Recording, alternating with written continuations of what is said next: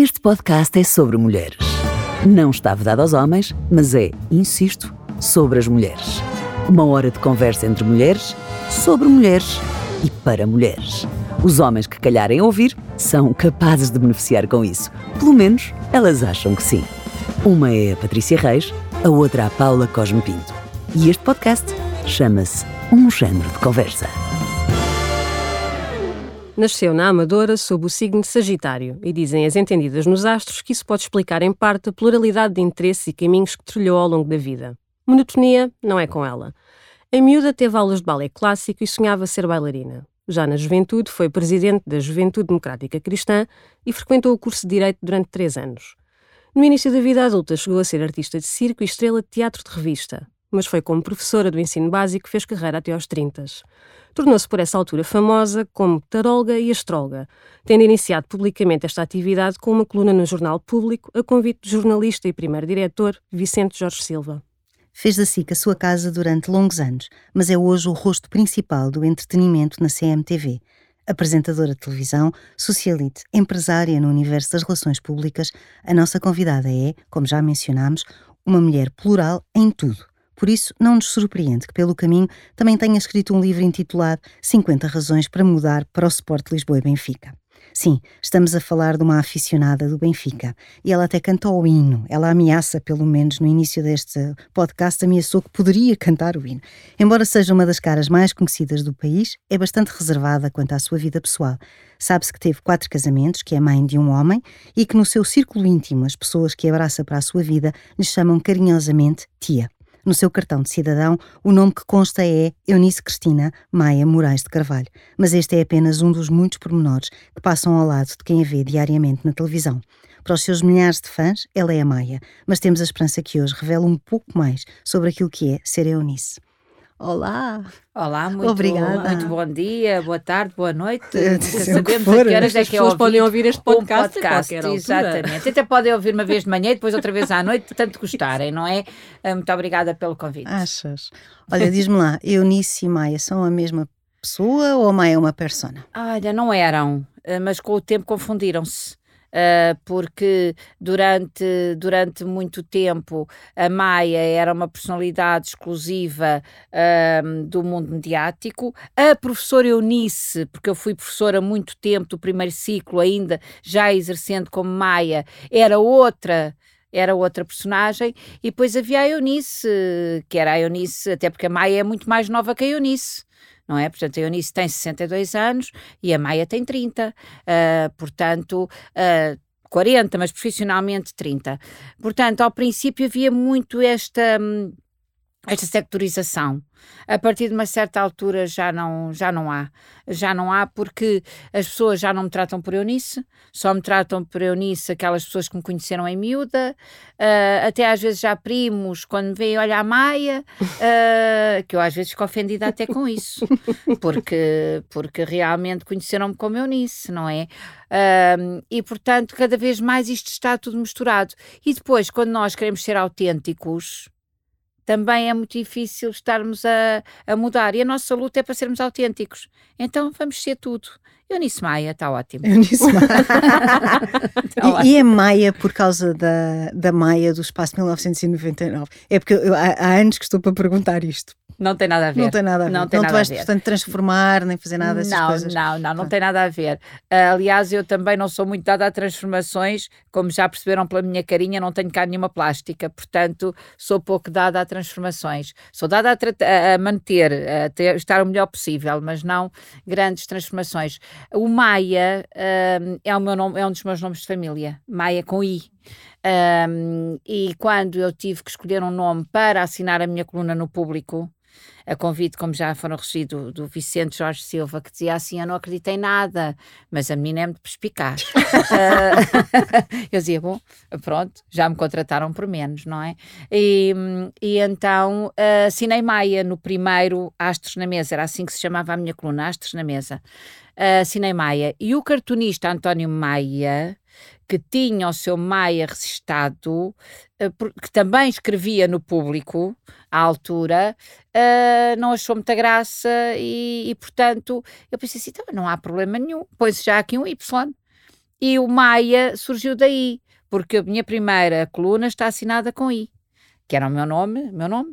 Uh, agora, Maia é um nome esotérico, por daí eu dizer que eu sou, já sou taróloga por destino, porque já estava no meu nome ser, ser a Maia, sem dúvida. E não deixa de ser inusitado que tenha começado no público, não é? Que não é um jornal ao qual nós associamos hoje em dia este tipo de temas. Não, não é. Mas uh, eu tinha, uma, tinha e tenho uma grande amiga, que é a Gabriela Neto, uh, que, que era secretária na altura no Expresso, uh, e eu andava pelos corredores de Expresso, naturalmente, no Expresso ainda na Marquês da, da Fronteira, e, e, portanto andava por ali. E conversava com toda a gente, e começou a saber-se o meu gosto pelo tarot. Um, e quando, como sabem, o público é um projeto dissidente do Expresso, uh, Vicente sai do, do Expresso para ir uh, fundar o público, um, e achando que eu era a tal a pessoa perspicaz que dizia umas coisas que ele achava muito oportunas, uh, resolveu convidar-me para escrever uh, esta coluna, o Astros na Mesa, que teve alguma contestação interna no público na altura. pois era o que eu ia uh, Teve contestação interna na altura. Uh, o José Manuel Fernandes, o Jorge Vémanes, uma série de, de pessoas que eram daquele núcleo, uh, não aceitaram aquilo muito bem, mas o Vicente levou aquilo avante e assim foi. Uh, comecei a escrever. Na altura também era muito bem paga eu, na altura, para escrever aquela coluna ao domingo, tinha um ordenado principesco. Tinham, não era um ordenado, era um pagamento de prestação de serviços que corresponde quase a um ordenado mínimo nacional hoje. Estamos a falar em 1990. Portanto, isto era supimpa, não é? Sim, mas é como em tudo na imprensa nacional. Isso foi o tempo das é chamadas vacas Exatamente. gordas, não é? Eu fui uma vaca gorda nessa altura. Meu Deus, eu fui uma vaca sem, gorda, não é bom. Sem dúvida. E, e na altura também, um, a secretária de, de, direção, na altura, que eu não me lembro agora, peço desculpa, já não me lembro o nome dela, ela dizia assim, mas porquê que pagamos para escreverem isto? Cada um diz uma coisa e, escreve, e fica escrito. Uh, porque acho que em alguns jornais havia muita mania de cada um dizia uma coisa e, e, pronto. E inventava-se assim Mas, de facto, um eu penso que trouxe para uh, os até para os horóscopos diários, como sabemos são guidelines e, e são muito generalistas e, portanto, um, não são tão credíveis como uma análise uh, pessoal, eu acho que trouxe uma linguagem diferente e trouxe realmente uma análise séria porque os meus horóscopos são feitos com base num lançamento específico, aquilo não é inventado, aquilo uh, requer da minha parte tempo e estudo. Portanto, e acho e que. Como é que tu isso. chegaste ao tarot? Eu cheguei ao tarot hum, do nada, do nada. Eu nunca.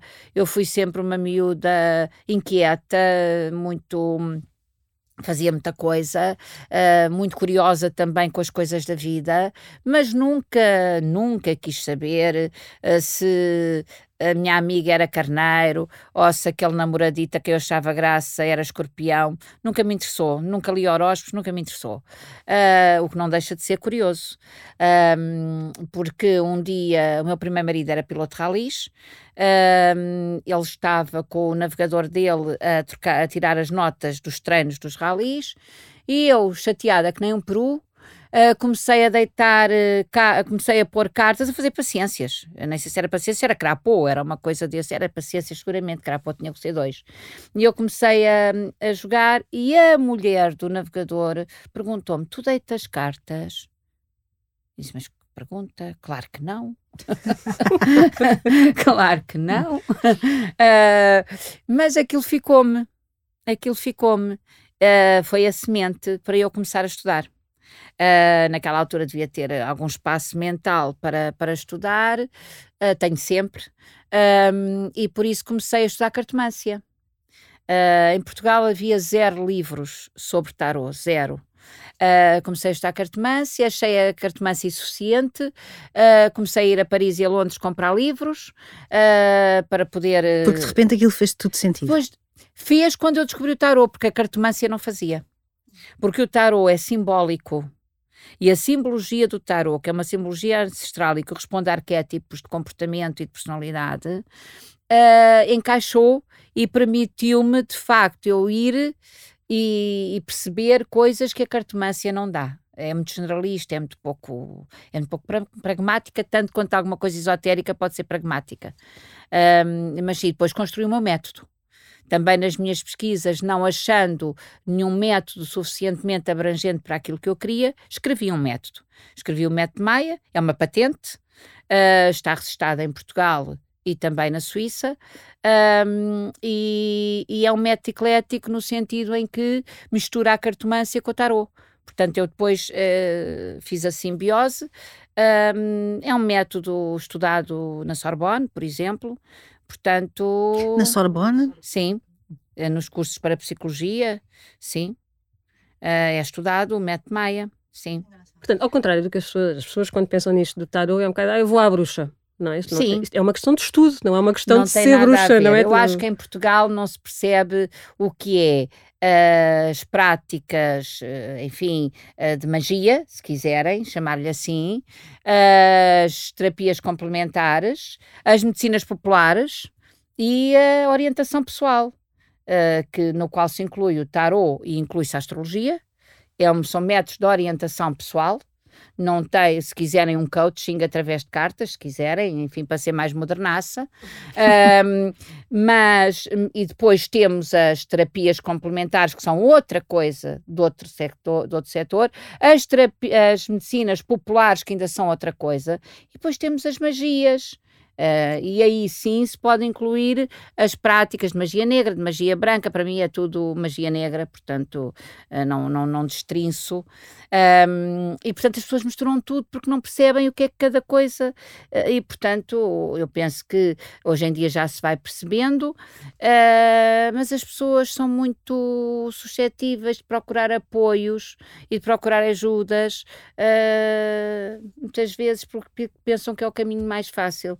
E todos nós temos uma, uma tendência a procurar as respostas fora de nós. Ou seja, aconteceu-me qualquer coisa porque esta conjuntura, ou estas circunstâncias, ou estas pessoas. É o que explica o advento estavam, das religiões. Tem também a ver. E, e hoje estamos a fazer o caminho de perceber que temos que conhecer-nos a nós, saber o que é que gostamos, o que é que não gostamos, quais são as capacidades que temos, e então podemos interagir e selecionar. Porque nós, se não gostarmos de alguém, não temos que ter essa pessoa no nosso círculo. Não temos que gostar de toda a gente. Não, não é? nem temos que gostar de toda a gente, nem felizmente nem toda a gente tem gostado de nós. Isso. Também, também é essa questão. E eu até, uh, há pessoas que não gostam de mim e eu gosto que não gostem de mim. É bom sinal, estou no caminho certo. Tens muita gente que não gosta de ti. Ai, tenho, com certeza. Tenho, com certeza, pessoas que, que não gostam de mim. Tu, uh, Patrícia, tu sabes que eu, uh, as pessoas quando me conhecem assim superficialmente uh, podem ter uma ideia diferente daquilo que eu sou na realidade. Eu acho que é preciso às vezes conhecer-me um bocadinho melhor, dar-me tempo para me, para me conhecerem. E, portanto, há pessoas que só, se só analisarem algumas coisas que eu digo fora de contexto, ou se uh, lá tiverem alguma dificuldade em perceber algumas práticas, um, claro que, uh, que podem não gostar de mim ou ficarem confusas. E repara, até eu ficava confusa comigo. Como assim? Então, olha, uma pessoa que faz tarot, uma pessoa que trabalha na noite, como eu trabalhei, não é? Uh, as pessoas pensam, ah, uma coisa de que, que, a pessoa tem que estar muito limpa, com os canais energéticos muito limpos, e depois vai para a noite, não é? E depois vai para a noite, uh, e depois uh, o meu trabalho de, de relações públicas, o meu trabalho de apresentadora. Portanto, são coisas às vezes tão distantes umas das outras que pode fazer confusão às pessoas e acharem que nada disto é credível. Eu compreendo isso. Têm que me conhecer. Certo. Uma das, uma das coisas sobre uh, uh, as quais nós queríamos conversar, e porque eu acho que isto pode fazer com que as pessoas pensem sobre ti aquilo que não deveriam pensar, na minha opinião, uhum. mas eu também te conheço, é diferente, é o livro do, sobre o Benfica, que tu escreves com o André Ventura. E à época o André Ventura era militante do PSD, era, enfim, era outra criatura que não nem, o André Ventura de hoje. Nem me preocupei com isso, porque para mim o André Ventura era um benfiquista uh, era um benfiquista. E tu és uma benfiquista ferranha, preciso Ferranha. dizer. Eu nasci benfiquista, hei de morrer benfiquista e, portanto, o Benfica para mim é... Um, é, faz parte do meu ADN, se quiseres, não é? Um, na altura, e repara, eu já não sei em que ano é que isso foi, mas deve ter sido 2014, 2015, não? 2014. 2014, pronto. Eu conheci o André Ventura na CMTV um, e nessa altura nem se falava sequer em extrema-direita em Portugal. Uh, o que mais à direita que tínhamos era o CDS não é? Sendo que o CDS é um partido, na sua origem, humanista. Portanto, não se falava em populismos, não se falava em extrema-direita. Portanto, eu quando conheci o André Ventura primeiro, não, não, não estava preocupada com, com a orientação política dele. Depois ele era um comentador desportivo e era de Benfica. Uh, ele um dia, muito timidamente, chegou ao pé de mim e disse: Maia, eu estou a escrever um livro sobre o Benfica, 50 razões para mudar para o Benfica, e queria muito que a Maia escrevesse o livro comigo. Eu disse: Olha, André, eu, muito obrigada pelo convite. Eu não estou vocacionada para a escrita dentro dessa área, uh, mas posso sim escrever qualquer coisa sobre o que é mística benfiquista, sobre o que é ser benfiquista. E nas 50 razões para mudar para o Benfica, só uma é que é escrita por mim. Ah, não bom. sei se leram o livro. leram E o qual, é, e livro. qual é essa razão? Diz lá. É, é, a é- é a herança. É a herança, é o património, é o património cultural e de herança que eu, que eu recebi e que as pessoas devem honrar, eh, sobretudo quando recebem essas, eh, essa boa educação que é ser, que é ser benfiquista. E, portanto, o André escreveu 49 Razões? escreveu 99% do livro e eu escrevi 1%. E foi-nos dado mano a mano na, na, no livro. Ahm, fizemos várias coisas na altura, a apresentação do livro, fizemos fotografias no Estádio da Luz, ahm, para a revista Flash, para a revista Caras, ah, fizemos essas coisas todas. E mais tarde, eu fui ao casamento do André com a Dina, tudo normal.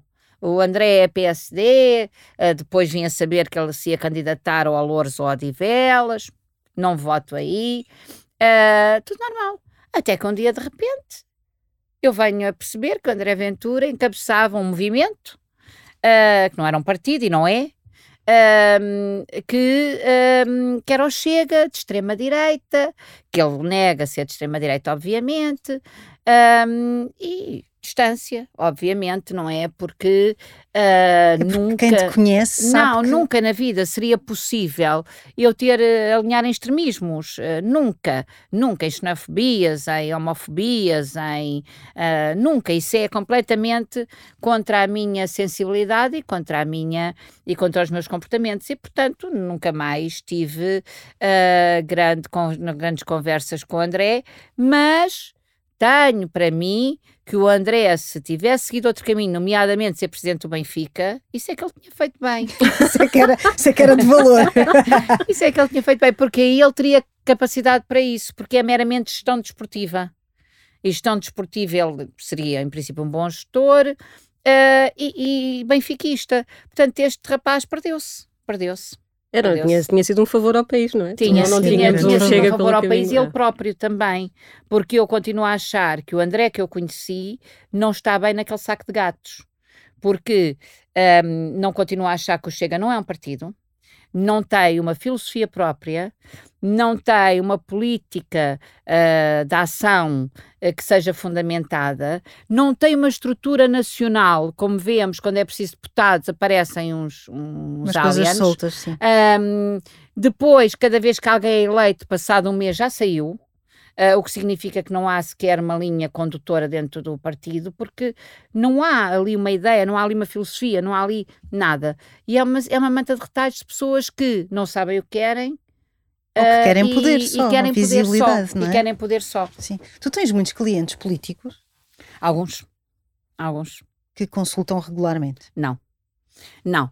Ah, os políticos, por definição, sabem o que querem. Um, não só não pedem aconselhamento, o que é pena às vezes. um, mas quando há uh, situações de recandidaturas, uh, de, ou, por exemplo, alguém que nunca esteve na política e quer estar na política, aí sim, em questões pontuais. Uh, pessoas que me consultam com maior regularidade são na área empresarial não na área da política, mas tenho clientes políticos, sim. Que engraçado, na área empresarial, eu, pois, eu nunca eu diria... diria que seriam pessoas em momentos frágeis da sua vida emocional, não, não, não, pessoal, não. Não, não. não um, eu, também, eu também diria isso há 30 anos, uh, porque a ideia que eu tinha é que quem fazia estas coisas, e daí alguma reserva minha inicial, tinha a ver só com ciúmes e. Com a vida uh, sentimental. Vida sentimental, o amor, muitas ciumeiras, essas coisas todas. Não. Eu tenho, uh, talvez. Uh, meio por meio, talvez 60, 40, 60% senhoras, 40% homens.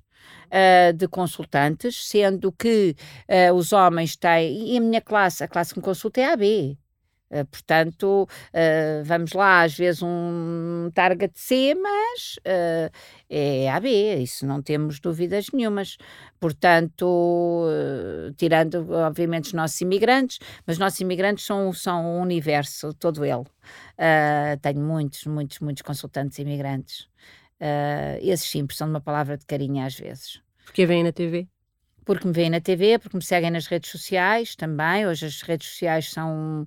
Eu tenho a minha página Cartas da Maia ao consultório no Facebook, tem muitos seguidores, não é? Uh, e, e, também porque me veem na televisão, embora hoje na televisão eu faça menos uh, tarô, não, já fiz mais, uh, faço menos, mas mantenho a minha atividade, todos os dias faço consultas. E tiveste que te adaptar na pandemia para fazer consultas uh, foi, por WhatsApp. Como é que foi, isso funciona? Foi, eu já fazia pelo telefone. Ah. Já fazia pelo telefone, porque nós, para deitarmos cartas, precisamos de um fio condutor energético. E o melhor fio condutor energético, como sabem, é a voz. Claro, é o som. É o som. Hum. Portanto, é a grande vibração. Uh, e, portanto, a mim chega-me um telefone, desde que a pessoa esteja sozinha. Não posso ter outro fio condutor presente, nem do meu lado, nem do lado da pessoa. Pronto, portanto, não se faz consultas em feiras, porque é um mar de energias. Uh, eu já participei em feiras, mas como stand de informação, não de, de consulta. Bom, e portanto, a partir do momento em que vem a pandemia, eu não só comecei a fazer também as gravações dos horóscopos diários com o meu telemóvel, portanto, tive que encontrar uma forma de comunicar para as pessoas e para mim, porque senão eu ficava dentro de quatro paredes.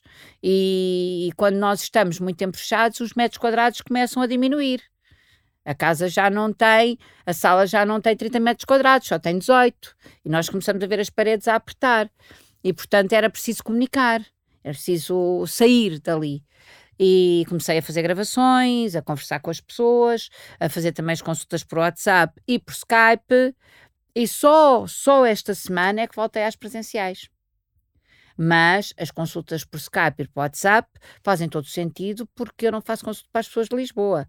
Também faço para as pessoas de Lisboa, mas eu faço consultas para o Canadá, para a Islândia, para a Irlanda, para a França, para a Suíça, para o Brasil, para o Senegal. Portanto, onde há um português. Pois, que há em todo lado, não é? Exatamente. Então, mas a parte empresarial, podemos só voltar aí. O que é, o que, é que as empresas procuram no, no tarot? Muita coisa. Novos investimentos, saber uh, da oportunidade de novos investimentos, uh, o retorno do investimento, o tempo de retorno do investimento, a diversificação do investimento, a manutenção de equipa ou não. Uh, em última análise, a manutenção da empresa, fecha a empresa ou não fecha a empresa. Uh, problemas com a justiça, no caso, muitas vezes problemas fiscais e outros assuntos. Portanto, é isso que procuram. A gestão, uh, alguma orientação na gestão da, da empresa. Engraçado. Portanto, é, nós nunca... antes de lançarmos este podcast devíamos ter recorrido. Devíamos ter recorrido a... não, não valia a pena, porque eu sabendo do podcast, se eu achasse uma coisa ia correr mal, tinha dito. Ah, pronto, pronto, estamos mais Com certeza, não é? Não seria uma boa amiga, não é? Não. Oh, Maia, e, e, lança cartas a si própria, porque é uma empresária, não, não é? É uma não, empresária não. de sucesso e, e, super versátil ao longo dos anos. Não, nós não. deitamos cartas a nós.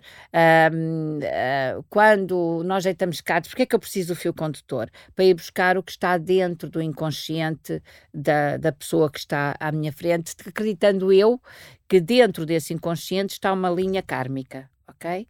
E que, portanto, nós quando nascemos temos uma linha kármica para cumprir e que, naturalmente, temos alguma intervenção, um livre-arbítrio, obviamente, mas acredito que as, eh, os, os encontros, os marcos da vida estão lá. E, portanto, eu quando deito cartas tenho que ir filtrar aquilo que é real daquilo que é a fantasia da sua mente. Um, eu não consigo fazer isso comigo. Não tenho hipótese. Porque não consigo filtrar os meus sonhos uh, e não consigo distinguir dentro de mim o que é que é o meu caminho, o que é que é o meu sonho. Um, eu costumo dizer uh, que um dia eu não deito cartas também para quem me, para, para, por exemplo, para o meu filho não deito, uh, para a minha mãe, que a minha falecida mãe gostava muito de cartas, era um assistente meu que deitava cartas à minha mãe e depois eu interpretava. Era eu, mas a mão não era minha, era de outra, era de outra pessoa. Eu depois ia lá ver. Um, e eu costumo sempre dizer que Deus não que um dia eu não tenha que deitar cartas para ver alguma coisa do meu filho, porque se isso tiver que acontecer, eu deixo de deitar cartas, porque o meu esforço será tão grande que eu com certeza não conseguirei voltar a, a fazê-lo, a ter concentração para fazer. Vou ter que empenhar tantas energias uh, numa situação dessas que, que, será o fim da minha carreira. Agora, uh, eu tenho também noção que um dia vou deixar de deitar cartas. Uh, não sei quando, Porquê que dizes isso? Porque há um dia em que tu percebes que as tuas faculdades não estão, não estão inteiras. E eu acho que um das grandes, dos grandes desafios que nós temos enquanto pessoas e enquanto envelhecimento é percebermos o que é que somos capazes de fazer. Há pessoas que se eternizam nos, nos, nos lugares, eternizam-se nas atividades, eternizam-se nas tarefas, eternizam-se nos cargos, um, como se não houvesse mais ninguém que fizesse igual eh, ou bem. Ou melhor. Uh, ou melhor também. Portanto, em televisão eu terei o meu tempo, uh, no tarot também terei o meu tempo.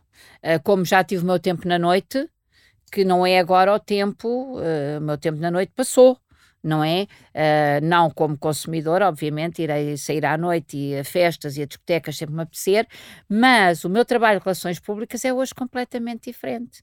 Uh, as pessoas não são as mesmas, as exigências mediáticas não são as mesmas, portanto, nós temos de ter a noção de, do nosso, das nossas capacidades um, e não farei, não farei isso, farei outras coisas. Tenho tanta coisa para fazer. Pois és Sagitário. É, tenho sempre muita coisa para fazer. E como o quê? O que é que ainda gostava de fazer? Um, eu espero, eu espero, uh, com, enfim, com, quando tiver mais tempo, dedicar mais tempo à causa animal. Uh, dedicar mais tempo aos animais Uh, nomeadamente aos cães, que é a minha, que é a minha área específica, são os cães, o meu amor específico são os cães. Uh, gosto de gatos, mas não nunca tive assim um gato e não as minhas selvagens agora não me deixam ter um gato, porque elas Tens três, Elas é? têm, têm três mais uma, que é do meu irmão que passa o dia em minha casa e depois vai para a casa dele dormir, contrariada, mas vai. uh, porque depois já está ali naquele conforto, não é? Mas a causa animal tem uh, enfrentado, está, está a enfrentar problemas graves de abandono. Como sabem, de maus tratos e abandono. enfim, é, é, um pouco a mesma coisa, mas numa altura em que se pensava, que se pensaria há uns anos, que as coisas estavam a melhorar, não estão. O abandono cresce todos os dias e os maus tratos também são evidentes. E, portanto, as associações têm uma capacidade finita, uh, os, os, os, uh, os, um, os, centros de acolhimento municipais, uh, ainda Sesimbra acabou de, de, de inaugurar um centro de acolhimento municipal para 30 cães, quando a Bianca, a associação lá, tem 300. Portanto, fazem-se coisas anacrónicas logo à partida e, portanto, eu gostaria muito de eu própria, agora ajudo várias associações, sou também embaixadora da intervenção e resgate animal, mas gostava de mais tarde ter um espaço onde pudesse também prestar auxílio a estes animais desfavorecidos.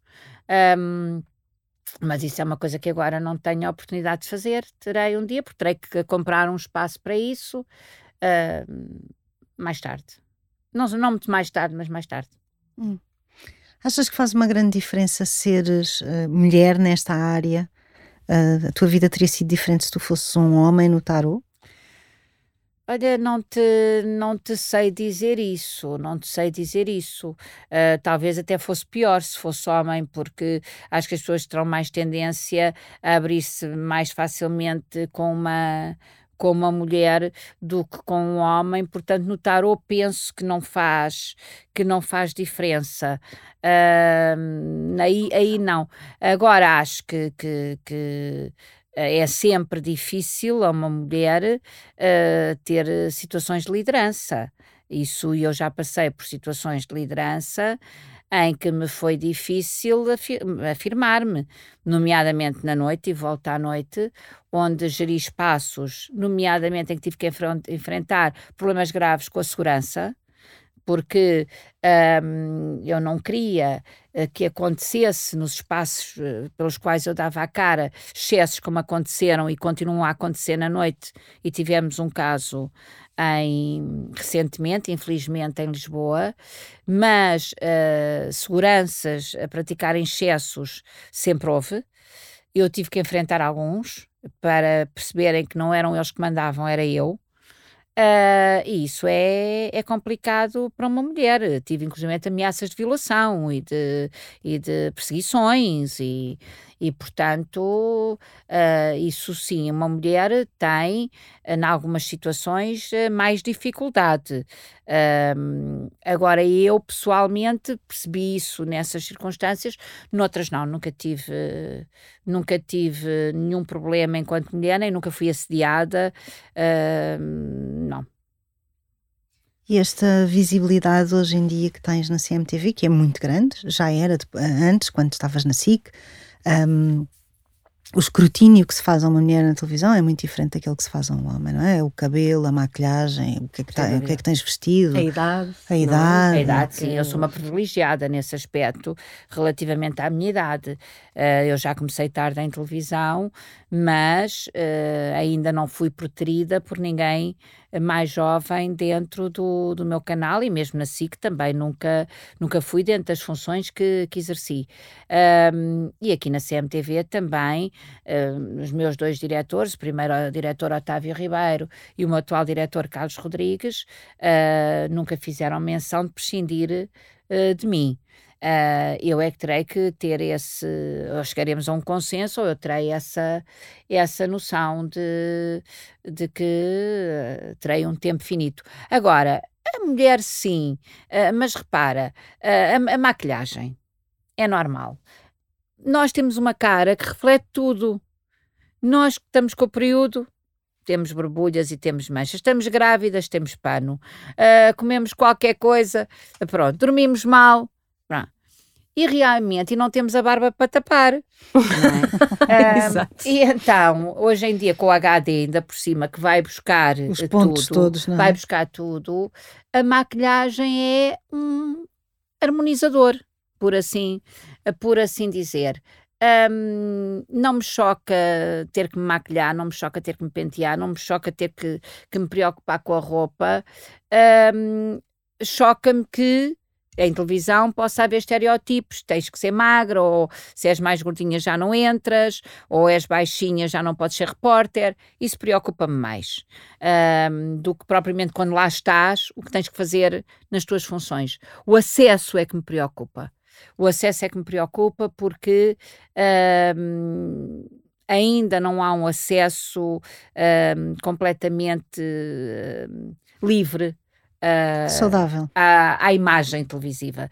Uh, para, para ir para, para escrever, sim, para fazeres pós-produção vídeo, para, uh, para estares como produtora, sim, para a imagem. Pronto. E nesse aspecto eu também aí tenho sorte porque eu não sou propriamente a apresentadora bonitinha. Tenho um nariz grande, uh, faço uns, os, os, meus realizadores vêm-se aflitos com os meus planos por causa do nariz, porque às vezes até o meu nariz entra na, na câmara ao lado. Um, é, pronto, paciência, mas eu nunca quis operar o nariz e portanto e não o farei. Porque tu és contra as operações plásticas? Eu sou a favor, sou contra a descaracterização que uma operação plástica pode trazer um, e pelos excessos, como em tudo. uh, como em tudo. Eu não quero fazer, faço de vez em quando um botox para aliviar uma ruga, uh, se calhar estou a precisar de fazer agora, aliviar uma ruga, faço, claro, fiz implantes dentários, isso é tudo que são questões de saúde, mais do que, do que propriamente correções, correções plásticas. faz muita impressão ver pessoas que eu conhecia que agora tenho dificuldade em conhecê-las. Uh, porque mexeram tanto na cara, puseram tanta, tanta coisa na cara um, que eu não as conheço quase. E isso faz-me impressão. Pronto, só por isso. Agora, uma pessoa teve um bebê, uh, ficou com barriga, quer tirar umas peles, quer se sentir melhor. Não vejo problema nenhum nisso. A descaracterização é que não me agrada. É só isso. Sim, eu percebo. Percebo, Embora. É uma questão também de liberdade pessoal, não é? Pronto, é uma questão de liberdade pessoal, isso... sem dúvida Sim, mas nenhuma. a descaracterização... Mas a é partir de uma certa altura eu acho que já não é uma liberdade pessoal porque a pessoa já está de tal maneira viciada um, que já deixou de ser uma liberdade. Sim, e é bem refletir é uma vontade, é mas não sei se é uma liberdade. De onde é que vem esta vontade, não é? Sim. Não digo que 100% das mulheres tenham uma vontade condicionada por estereótipos, pressões da sociedade, mas é importante refletirmos sobre isso, não é? Porque a maioria das mulheres quer mudar o seu corpo porque leva, é bombardeada desde cedo com o teu corpo está mal, o teu corpo não funciona, o teu corpo não é bonito. Sim, é? E... uh, sim esse, é, esse é um dos motivos. É, nesses, mas eu não tenho nesse aspecto nem nada contra os corpos autênticos, nem nada contra os corpos que podem ser trabalhados com educação física, com dietas, enfim, nada. Agora, há um patamar para isto tudo, chama-se saúde. Claro, ah, ah. claro. E, portanto, uh, quando a pessoa tem um excesso de peso e já está com uma doença que se chama obesidade, não há maneira de defender isso no sentido de dizer isto é muito bonito e eu quero ser assim tem, convém que se trate, porque isto é um padrão de doença. Da mesma forma que uma mulher muito magra, que tem uma anorexia, nós não podemos dizer está muito bem, eu quero ser assim.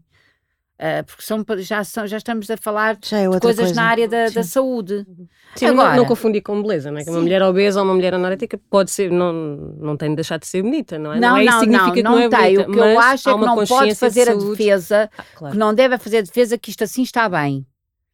Porque não está bem. Não está bem, não, em termos Porque de saúde, é uma questão não está de bem. saúde. Agora, eu acho que há muita gente a fazer operações e ajustes, nomeadamente na televisão, um, porque para combater o envelhecimento. Eu acho Sim. que as pessoas se preocupam muito, sobretudo as mulheres, diria, com a ideia de que estou a envelhecer. Uh, e que Mas e eu repente... até vejo isso, Patrícia, numas faixas etárias mais novas. Tu, se fores à minha faixa etária, por exemplo, eu não faço, a Júlia Pinheiro não faz, um, a Judite Souza, muito pouco, a Clara de Souza, nada.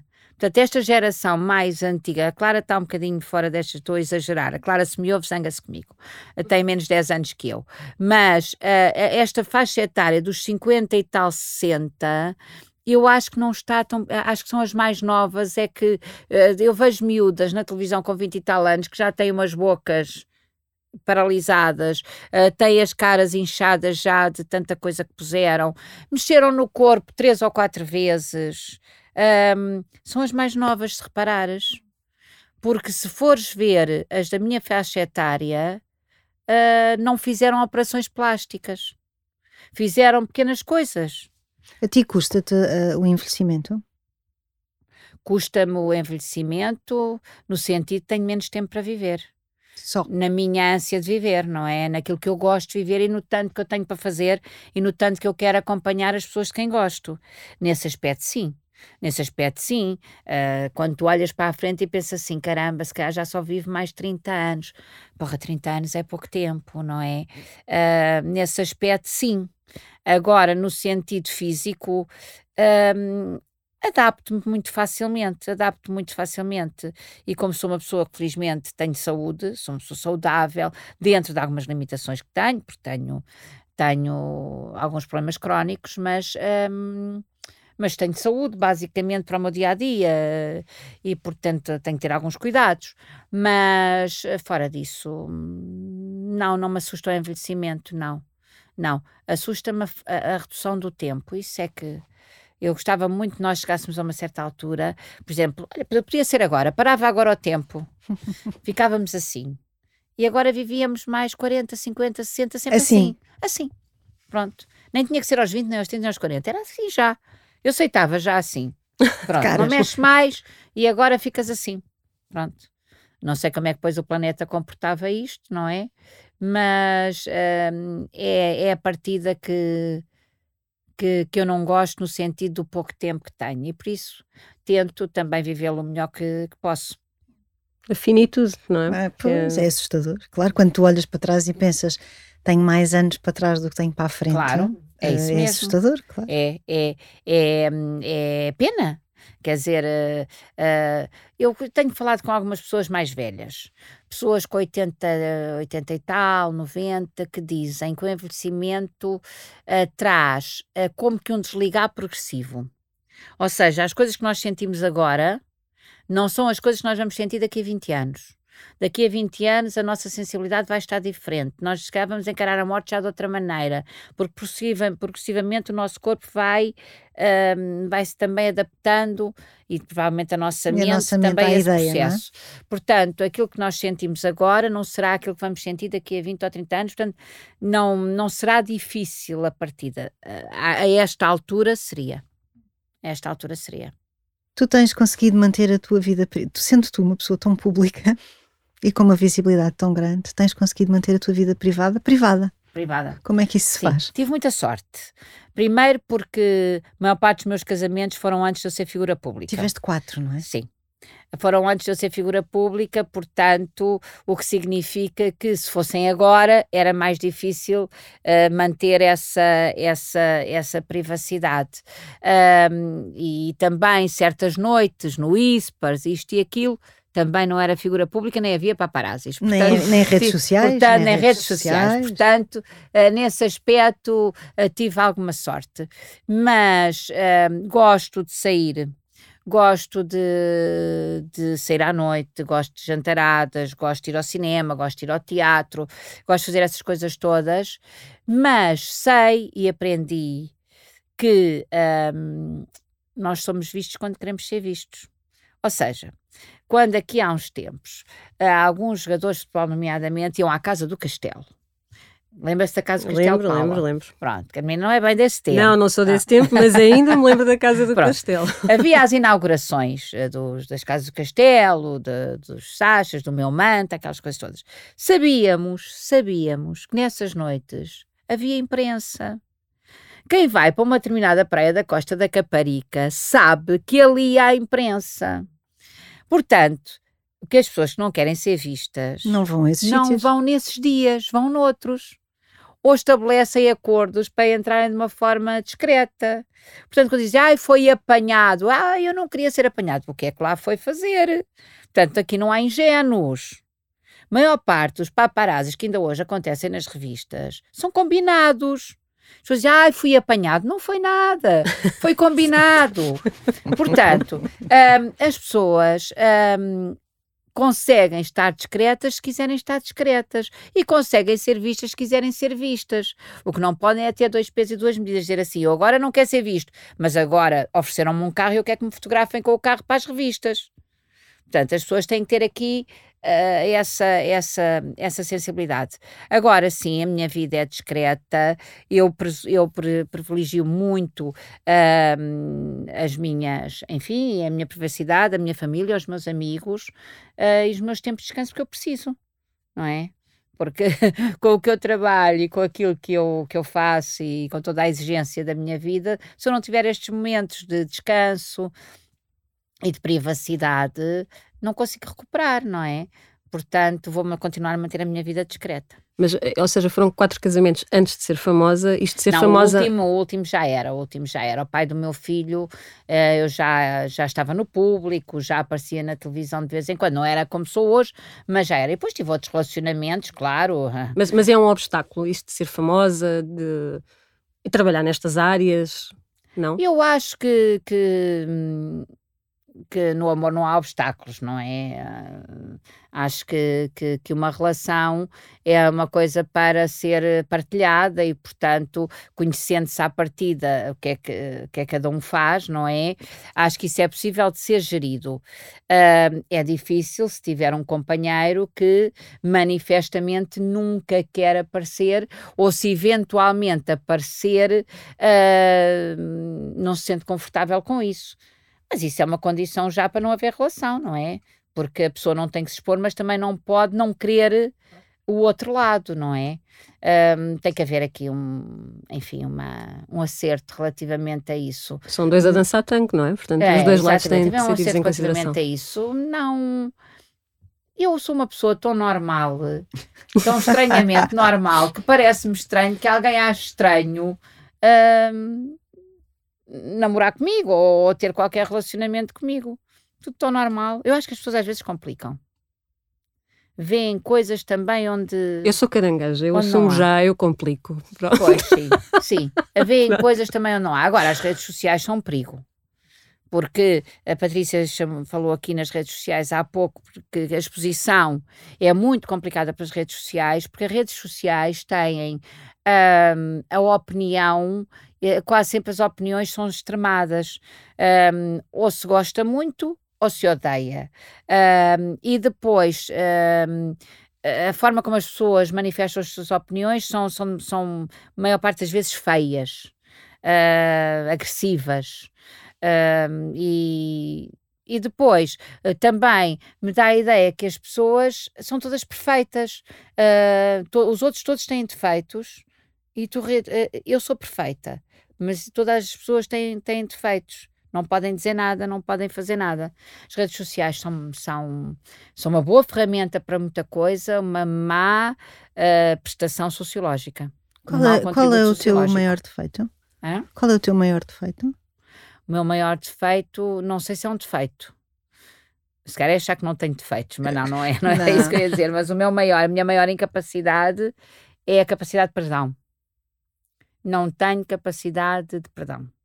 Ou seja, quando fazem alguma coisa uh, que eu acho que é, que é profundamente injusta uh, ou uh, me traem, um, ou têm comportamentos que eu acho que não são compatíveis com os meus, eu não tenho capacidade de voltar atrás. Não tenho. Muita dificuldade. Isso foi sempre assim ou veio piorando? Não, não, foi sempre assim. Foi sempre assim, não acho, às vezes a idade podia melhorar, não era? Uhum, não, pois, não, não, não te parece. não me parece, não contei com isso. Não contei com isso. Não contei com isso. Bom, eu agora vou dar aqui um grande desgosto à Paula.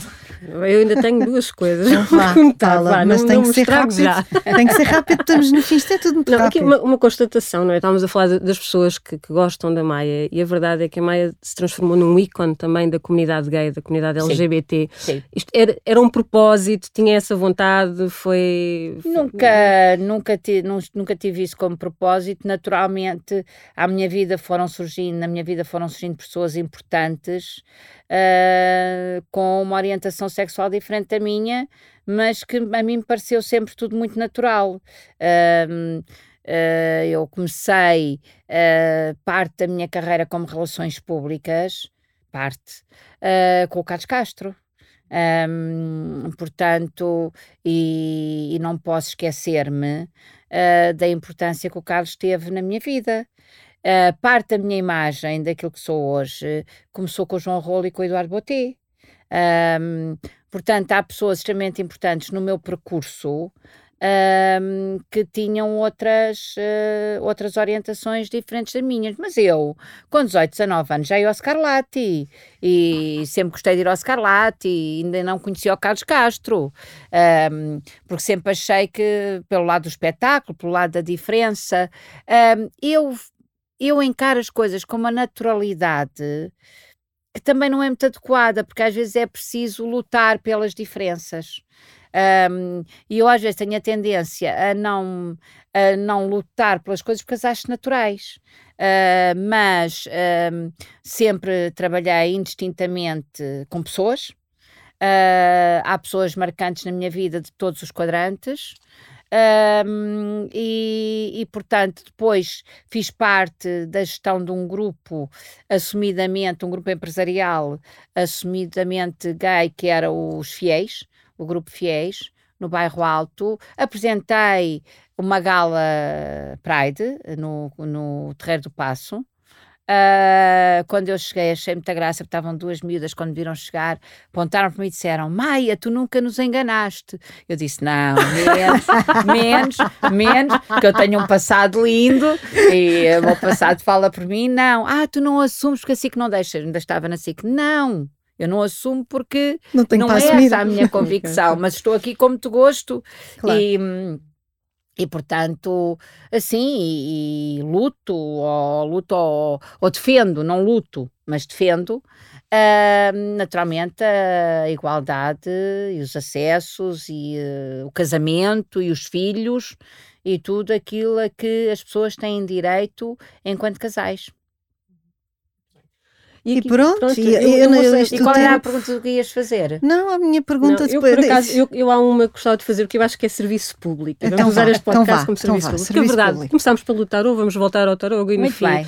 que é a verdade é que há muita banha da cobra. Ah. Não é? Ah. E aqui o, o serviço público que eu peço é como é que nós podemos distinguir o trigo do joio? Como é que se sabe se está perante um bom profissional ou um mau profissional de tarô? Uh, oh, Paulo, eu gostava muito de ser útil eh, nesse, nesse campo, mas primeiro tem que ver que provas é que naturalmente esse profissional já deu uh, naquilo que são as formas como aparece publicamente, porque eu não sou a única pessoa que aparece, não é? Uh, os sítios onde escreve, os livros que publicou.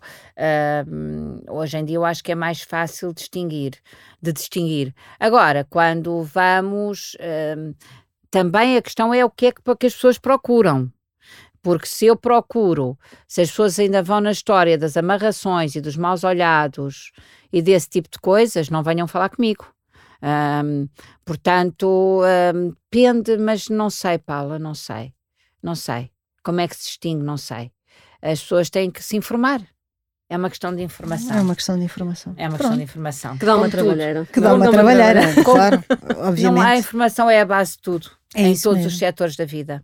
Até para, ir ao, até para ir ao mercado temos que nos informar sobre o que é que as espécies da época. É verdade. A fruta da época. Maia, muito obrigada por teres dito obrigada. logo imediatamente que sim. Ficámos muito, certeza, muito contentes. Sabes que um Sagitário gosta de falar. Pois bem sei. pois bem sei. Beijinhos, obrigada. Muito obrigada. Muito obrigada. Até para a semana. Um, um género de conversa.